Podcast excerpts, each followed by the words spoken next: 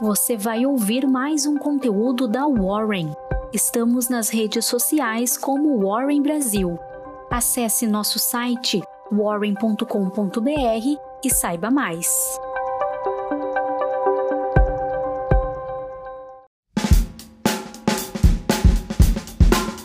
Bom dia, eu sou o Fred, sou líder do time de análise da Warren e aqui está a sua Warren Call de hoje.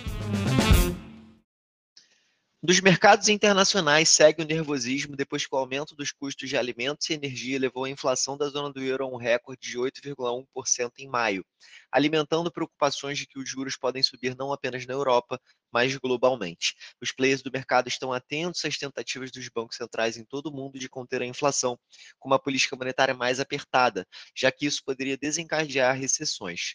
Na China, tivemos a divulgação do índice de gerente de compras, PMI na sigla em inglês, do Caixin Market, que subiu para 48,1 em maio, antes 46 no mês anterior, ficando levemente acima da expectativa de pesquisa da Reuters de 48 no mês.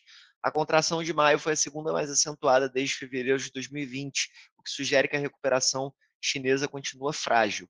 A marca de 50 separa o crescimento da contração numa base mensal para o índice PMI. Após dois meses de frustrações, desespero e perdas econômicas, o regime de lockdown contra a Covid-19 em Xangai foi encerrado. A maioria dos 25 milhões de moradores da cidade agora podem sair livremente de casa, voltar ao trabalho, utilizar o sistema de transporte público e dirigir seus carros. No entanto, as ações da China, mesmo diante do encerramento do lockdown, caíram nessa quarta-feira. A economia chinesa deve contrair no segundo trimestre e a tendência é que a recuperação seja um processo difícil, fortemente dependente dos desdobramentos envolvendo a Covid, com os consumidores e empresas não devendo recuperar a confiança imediatamente. O índice CSI 300, que reúne as maiores companhias listadas em Xangai e Shenzhen, caiu 0,2% no dia, enquanto o índice de Xangai CSEC teve queda de 0,1%. Ambos os índices têm mostrado recuperação nas últimas semanas.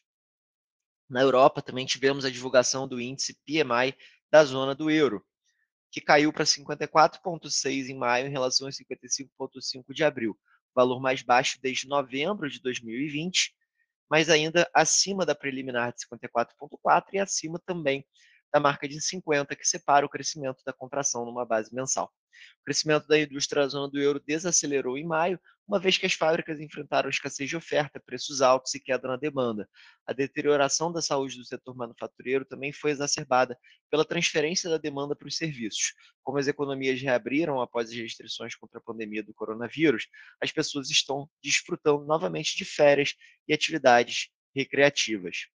As ações europeias devolvem ganhos no início do pregão de hoje, uma vez que vendas fracas do varejo da Alemanha e a desaceleração da atividade industrial da zona do euro alimentaram preocupações com o crescimento econômico e meio à inflação recorde já comentada anteriormente.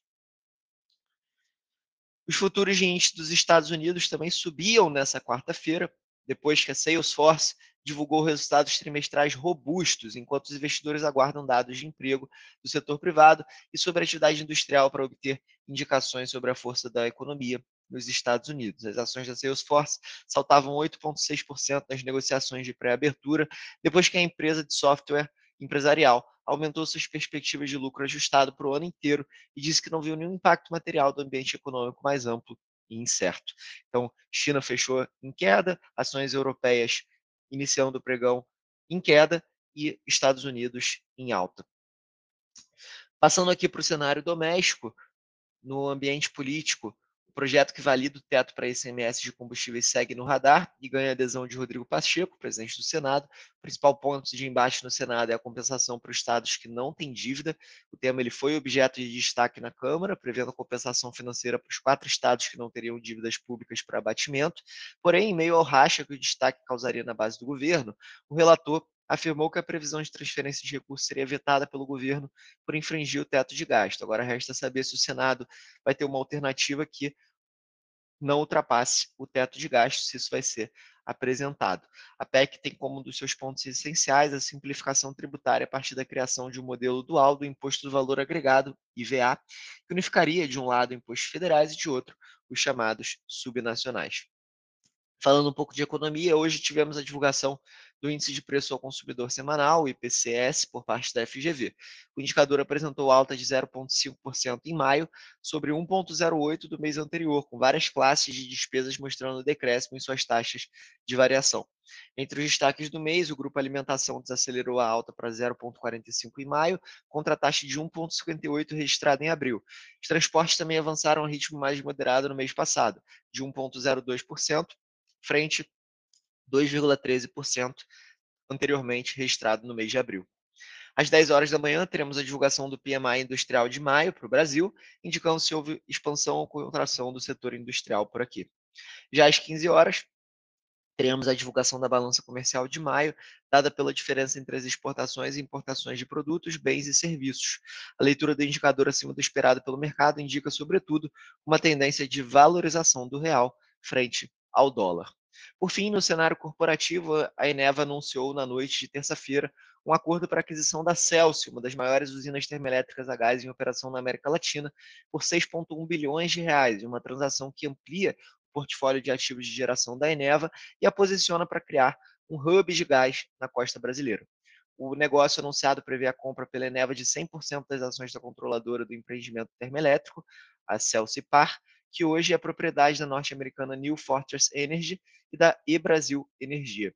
Considerando as dívidas a serem assumidas pela Eneva, de 4,1 bilhões de reais, o valor da operação alcança 10,2 bilhões.